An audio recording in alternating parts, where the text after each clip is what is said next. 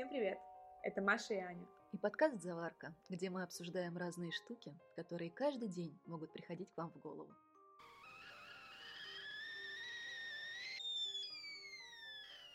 Сегодня у нас очень интересная тема – обесценивание. Обсудим, почему нам так болезненно, когда обесценивают нас, наши эмоции, наши поступки, наши чувства, и почему мы так делаем в том числе. Может быть, есть какие-то правила, может быть, есть какие-то условные границы, по которым могли бы это не делать или не допускать этого в своей жизни. В общем, давай обсудим сегодня это. Давай, знаешь, мне кажется, за последние годы, наверное, обесценивание стало очень популярным и модным словом, потому что порою люди ими прикрывают что-то, говорят, ты сейчас меня обесцениваешь. Иногда это имеет под собой какой-то вес, иногда, наверное, не имеет. И вот очень хотелось бы разобраться действительно в этом и поговорить на эту тему. Вообще, для нас же супер важны оценки. Нам очень важно, как нас оценивают окружающие. Притом иногда намного важнее оценка окружающих, чем оценка самого себя. Понятие самооценка – как сам себя оцениваешь. Но ведь у очень многих людей самооценки таковой нет. Я помню, у Лобковского, по-моему, в книге было, что у людей нет самооценки, потому что они живут только оценками окружающих. И, на мой взгляд, таким людям обесценивание доставляет огромное количество боли и проблем. Согласна. Я еще думала о том, почему, например, когда мы спрашиваем у кого-то совет, или когда нам просто дают совет и говорят, да все будет хорошо, да не парься, или что-то подобное, нас это может не устроить. И мы можем сказать, да что будет хорошо, там ты меня невнимательно слушаешь, например. Но в то же время, если мы показываем, например, какую-то картину человеку, чье мнение для нас важно, и он говорит, что, ну, можно было бы чуть там поярче нарисовать. У нас это задевает. То есть, получается, есть разные ветки, когда мы прислушиваемся к мнению окружающих, а когда мы идем напротив. Мне кажется, это немножечко больше про критику, нежели про обесценивание. Критику многие люди воспринимают очень тяжело, и это в первую очередь связано с каким-то комплексом отличника, тяжелым восприятием вообще ошибок в нашей культуре, на, на постсоветском пространстве. У нас же ошибок быть не должно. Мы все рождаемся идеальными, строим идеальный мир и живем в идеальной стране. Если кто-то из нас совершил ошибку, то ай-яй-яй, какой он плохой. А вот Вася, который сын тети Светы, угу. он так не делает. Мне кажется, это про это. А что касается самого обесценивания, это привычка не придавать значения своим мыслям, своим суждениям и в первую очередь своим потребностям мы настолько привыкли не придавать этому значения и говорить, ой, ерунда, не знаю, у меня болит зуб, ой, ерунда, я обезболивающее выпью и пойду дальше. И это как и на физиологических процессах сказывается, а уж тем более на психологических. У нас буквально недавно, там несколько лет, как люди начали ходить к психологам и относиться к этому адекватно. А все остальные проблемы, знаешь, решались банькой, водкой и другом на кухне, который сейчас быстренько тебе расскажет, как надо жить, и все будет хорошо. И поэтому обесценивание, наверное, часть нашей жизни, практически норма. Я еще подумала, что это действительно, скорее всего, какая-то привычка, возможно, у некоторых людей, потому что часто бывает, тебе кто-то скажет, например, какое красивое платье, и ты, чтобы не выглядеть как-то белой вороной, чтобы не было слишком много внимания на тебе, ты скажешь, скорее всего, ой, да ладно, там, ну, обычное платье, или ой, спасибо, а у тебя вот то, или да я на распродаже его купила. И мы с молодым человеком как-то обсуждали историю про то, как мы обесцениваем как будто бы сами себя, ну, хотя не мешало бы термин какой-то определению дать, но позже этому вернемся. Например, э, мы вот с ним когда рассуждали, я такой пример приводила, э, я там купила дорогую сумку, допустим, или там дорогую квартиру. Мы приходим к друзьям, и они говорят, ой, как дорого. И мне сразу же, чтобы не выглядеть как-то странно, я пытаюсь как бы опуститься на их уровень и сказать о том, что, ну да, там, вот ипотека или там, да, эту сумку я вот купила там по акции, по большой-большой скидке, хотя на деле и квартиру, и сумку ты купил, и тебя это устраивает. Так для чего ты, по сути, обесцениваешь сам себя? Ну, видимо, для того, чтобы не выделяться. И, возможно, секрет как раз кроется в том, что нам не нравится чувство когда на нас, ну, условно, все смотрят. Мне кажется, я, как всегда, съезжаю в наших беседах какие-то политико-исторические истории, а, извините за тавтологию, это очень сильно связано с нашим советским прошлым, потому что выделяться опасно. Ты должен быть как, как все. Ты должен быть стандартный, там, не знаю, пионер, комсомолец и все остальное. У тебя такой же жизненный путь, как у других. Ты в определенном возрасте пошел в школу, закончил школу, поступил, не поступил в университет, может быть, закончил училище, женился, работаешь, у вас стандартная одежда, которая продается в каждом магазине, стандартная обувь, у вас стандартная квартира, ничем не отличающаяся, ты не можешь выбрать себе мебель, которая тебе нравится, потому что есть только одна мебель, ты не можешь выбрать себе пальто, которое тебе нравится, потому что есть одно пальто, и выделяться, в принципе, опасно. Эта тяга к универсализации абсолютной заменимости человека, что ты не хороший, не плохой, ты такой, как все. Ты не можешь выделяться не тем, что ты плохой, нарушаешь закон. Ты не можешь выделяться тем, что ты хороший, что ты делаешь.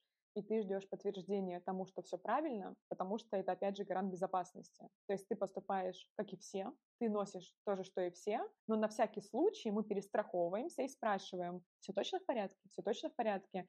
И это как раз история про то, что как будто бы мы не любим вариативность. Действительно, страшно выделяться, и мы просто ждем подтверждения тому, что все делаем верно. Потому что своего мнения нет, и опять же, по сути, изначально мы обесцениваем сами себя, у нас нет единого мнения, у нас нет вообще мнения, допустим, и мы просто перекладываем ответственность за какие-то наши поступки, покупки и так далее на кого-то. Удобно. Да, э, весь этот Советский, Советский Союз, он э, исчез в 91 году развалился, но он остался в наших головах, он остался в наших привычках. И даже сейчас, сегодня, в современные дни, иногда очень ярко себя проявляет. Мы не будем в это углубляться.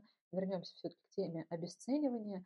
Обесценивание – это снижение ценности тебя как личности. Ты можешь снижать собственную ценность, чтобы не выделяться и быть в безопасности.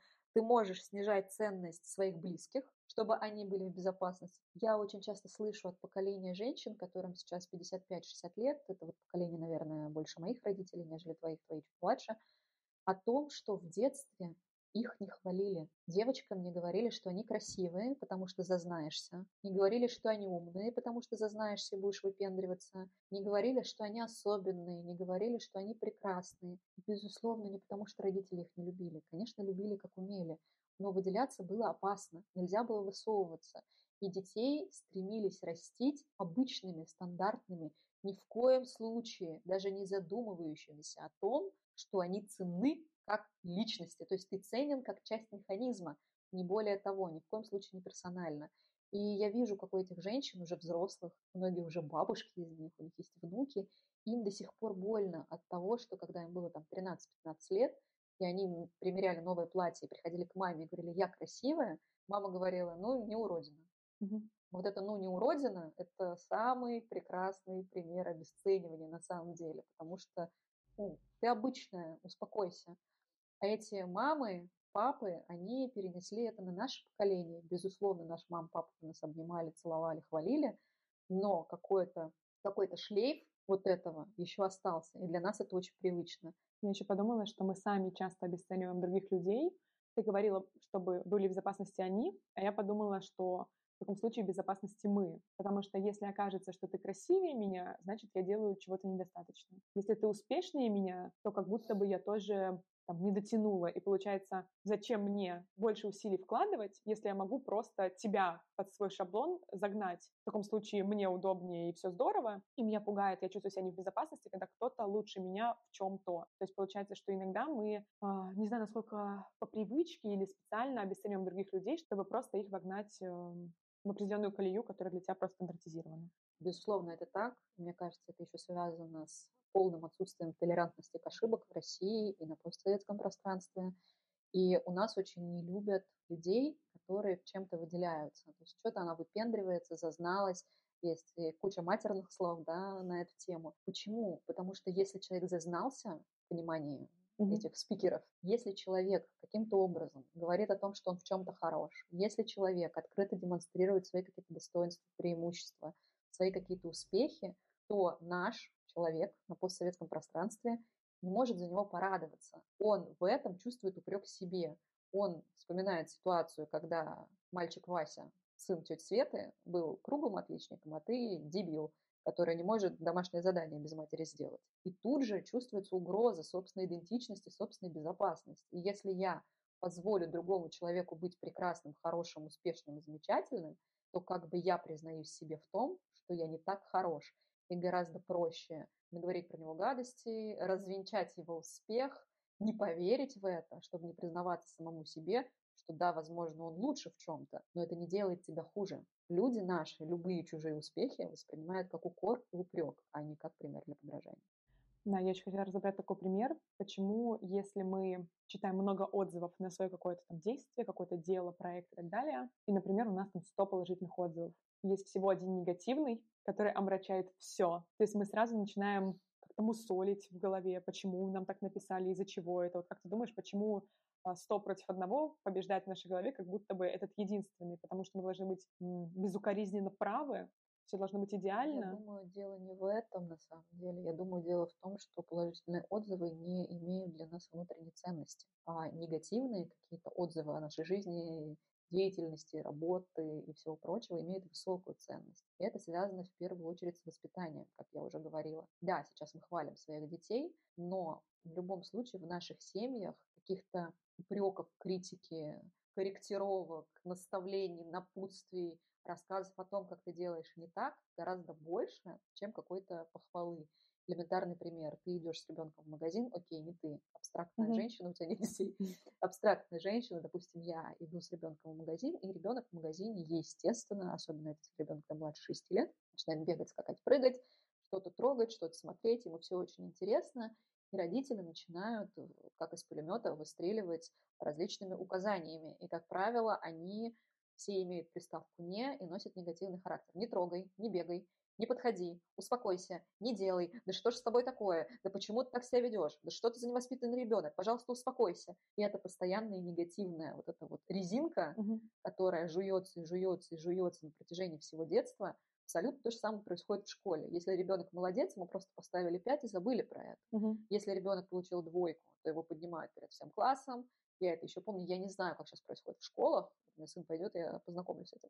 Но я прекрасно помню, что когда кто-то получил пятерку, все сказали, там, не знаю, Аня молодец, ты получил пять, давай гуляй дальше. Так и должно быть. То есть это норма, и это не э, вызывает какого-то отклика эмоционального это про то же, что у нас нет сверхценности того, что нам дается легко. То есть если я легко э, там, научилась водить машину, значит, все умеют, значит, в принципе, не стоит уделять этому какое-то внимание. Если мне дается что-то сложно, больно и так далее, как будто бы это стоит уже большего. Да, и когда ты получил эту долбанную двойку, ты запомнишь ее на всю жизнь. Пятерку ты не запомнишь. Угу. А если ты получил двойку, тебя выставят перед всем классом, скажут, что ты не очень бездарь, тупой, голову дома забыл, домашку не сделал, и тебе так всыпят э, вообще по самое не балуйся, что ты никогда об этом не забудешь. И каждый негативный комментарий, какой ты будешь получать, твой мозг абсолютно животный, животный механизм будет возвращать тебя в ту ситуацию дискомфорта вот этого маленького ребенка, который стоит перед всем классом и которого публично унижают. То есть эмоциональная связь с этим очень сильна.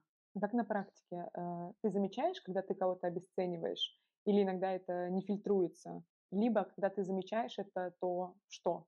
Что дальше? Как? Мне сейчас сказать очень сложно. Раньше я прям грешила этим, хотя слово грешила ко мне не сильно применимо, но пусть оно останется с нами сегодня.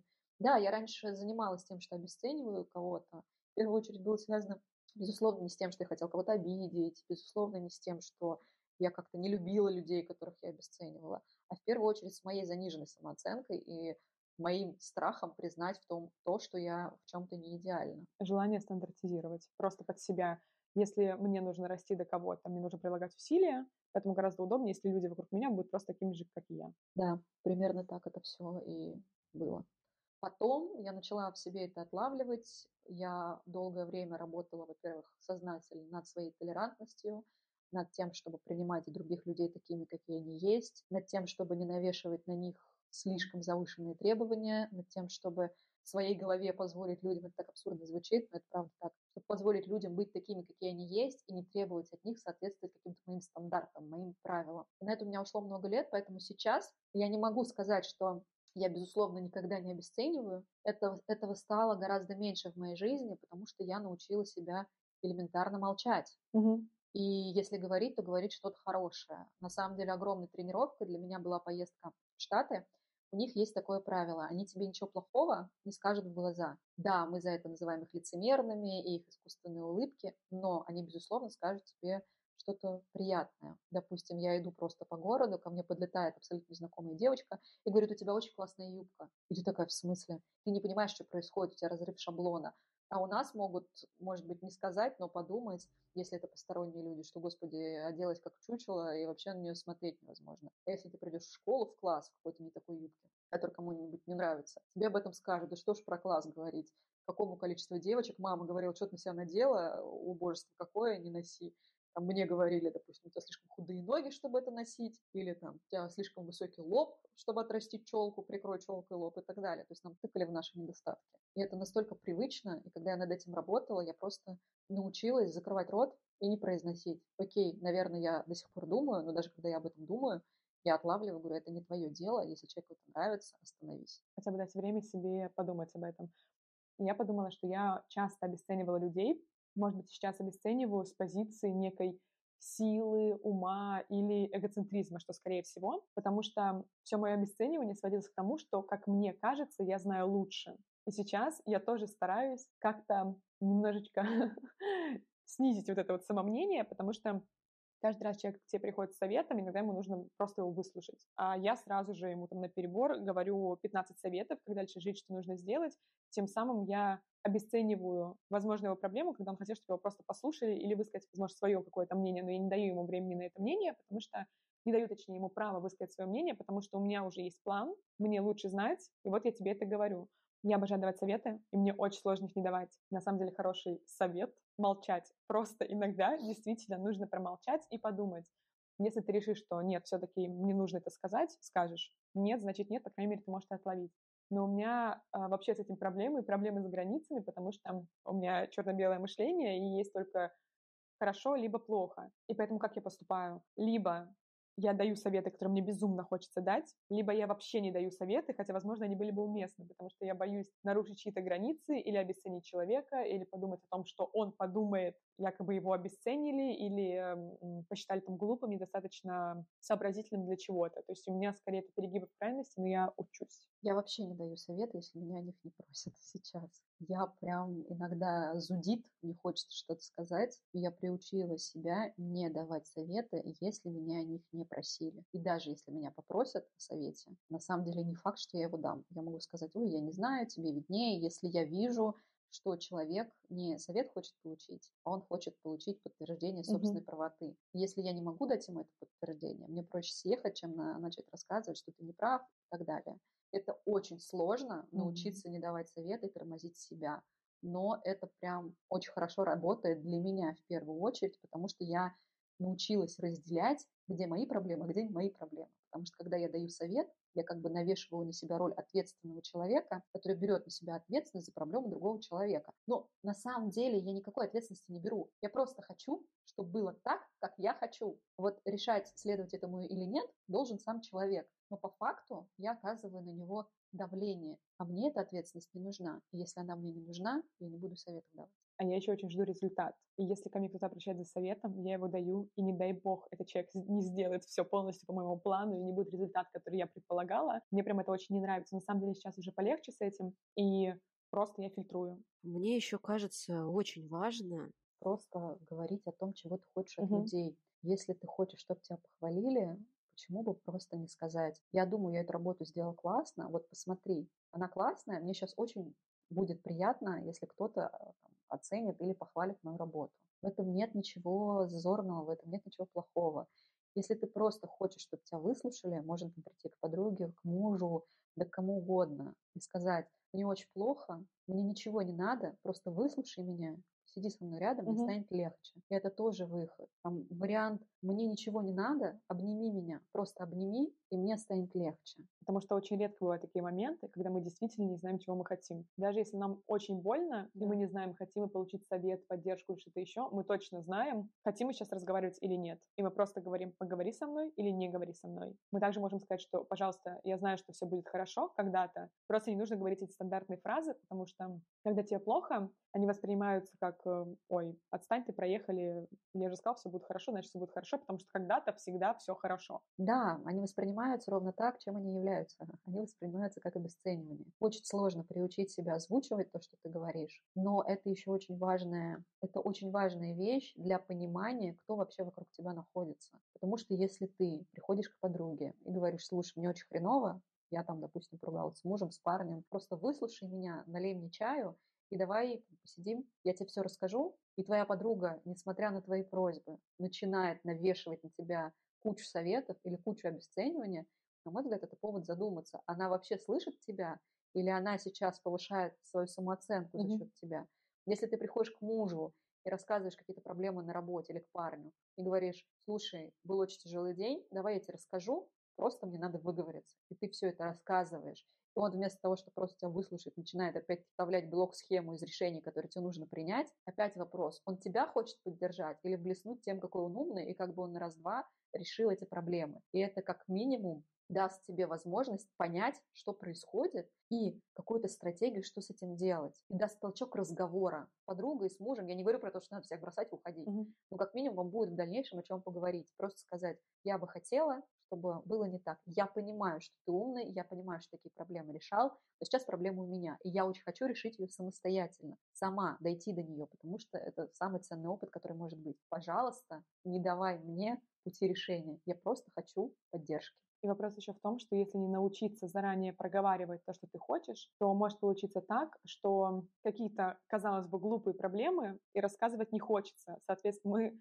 обесцениваем себя еще до того, как это высказываем. И просто можем ни с кем ничем не делиться для того, чтобы нас не обесценили, хотя мы могли просто изначально попросить, просто выслушайте нас. Честно признаваться себе, что я хочу в конкретный момент, чтобы меня похвалили или получить реальную оценку. Не стесняться говорить об этом окружающим, потому что если вы этих людей держите вокруг себя, значит, вы им доверяете, значит, они вам нравятся, если нет, то следующий вопрос, для чего они здесь? А если все так, как в первом варианте, то просто не стесняйтесь говорить то, что вы хотите получить сейчас в ответ, даже если вы ничего не хотите получить в ответ, значит, так нужно и сказать. И сразу же в эту тему хотела дать такой совет. А фильтруйте то, к кому вы обращаетесь, потому что не все люди могут и готовы дать вам тот совет или ту оценку, который вы предполагаете услышать, потому что часто мы кому-то обращаемся, заведомо зная, что мы хотим, чтобы нас похвалили, например. И вы прекрасно знаете свое окружение. И очень часто бывает, когда мы знаем, что там наша какая условная подруга проигнорирует или не даст ту оценку, которую мы хотим, но мы идем к ней и спрашивается, зачем? Чтобы вы расстроились? Для чего? Потому что у вас одна есть лучшая подруга, нужно идти к ней? Нет, нужно просто фильтровать и не наносить себе травмы просто на ровном месте.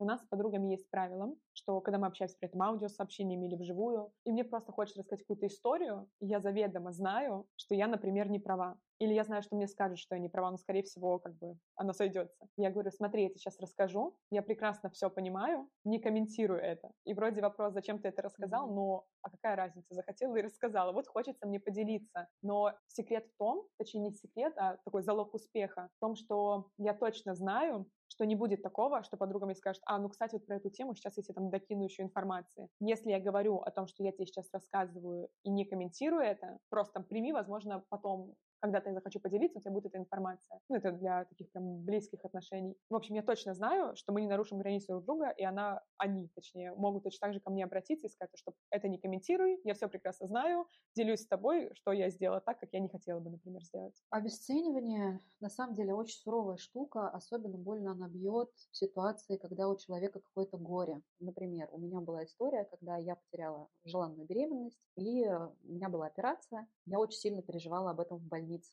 И был даже риск, что, возможно, в дальнейшем мне будет либо очень сложно иметь детей, либо вообще невозможно иметь детей. То есть было непонятно на тот момент. И огромное количество персонала в больнице пытались успокоить меня тем, что у тебя же есть ребенок, ну что ты переживаешь? Это было ужасно. И это верх обесценивания, потому что какое это имеет отношение к тому, что происходит сейчас. Мне прямо сейчас плохо. Если вы не можете мне уверенно сказать, что все будет хорошо, ничего не говорите. Потому что если человек переживает какую-то горю, трагедию, самая первая наша реакция большинства людей угу. сказать, да ладно тебе, все будет в порядке, все будет хорошо, что ты заморачиваешься, да ладно, сейчас. А человеку больно, человеку не надо сейчас слышать, что все будет хорошо. Наверное, правильнее будет, не знаю, неправильнее, наверное, будет разумнее спросить, что я могу для тебя сделать. И человек сам скажет, что ты можешь для него сделать и что ему поможет. А вот это вот, это не проблема, это ерунда, да завтра будет все в порядке, да сейчас выспишься и все пройдет, и у всех так в жизни бывает, это обесценивание. Почему мы так делаем? Потому что мы не в состоянии выдержать горе чужого человека, потому что мы не способны справиться с волной его эмоций, и нам подсознательно кажется, что он нам нас может поглотить, затопить, и чтобы как-то подвинуться от этого, мы такие, да ладно, все будет нормально. Сами хотим абстрагироваться и делаем так, чтобы человек про это поскорее забыл, чтобы тоже не маячил нам своим горем рядом. Часто люди пытаются рационализировать какие-то вещи, которые происходят. Тебе больно в конкретный момент, и кажется, как будто бы если разложить это по фактам, станет проще и легче. Иногда да, иногда нет. Поэтому, опять же, можно просто спросить и сделать уже какой-то вывод из этого. Ой, итогом этого разговора можно сказать следующее. Каждый человек ценен, каждая его проблема, идея, мысль ценна. Даже если у вас там была более гениальная мысль, более сложная проблема, это не повод говорить человеку, что все ерунда и так далее. Очень важно разговаривать, очень важно разговаривать первую очередь с самим собой. Нужно просто хотя бы не обесценивать самого себя, признаться самому себе, что для тебя важно, и попытаться разобраться в том, чего ты хочешь. Когда ты в этом разберешься, ты сможешь доносить это до окружающих, и, возможно, обесценивание в твоей жизни станет чуточку меньше.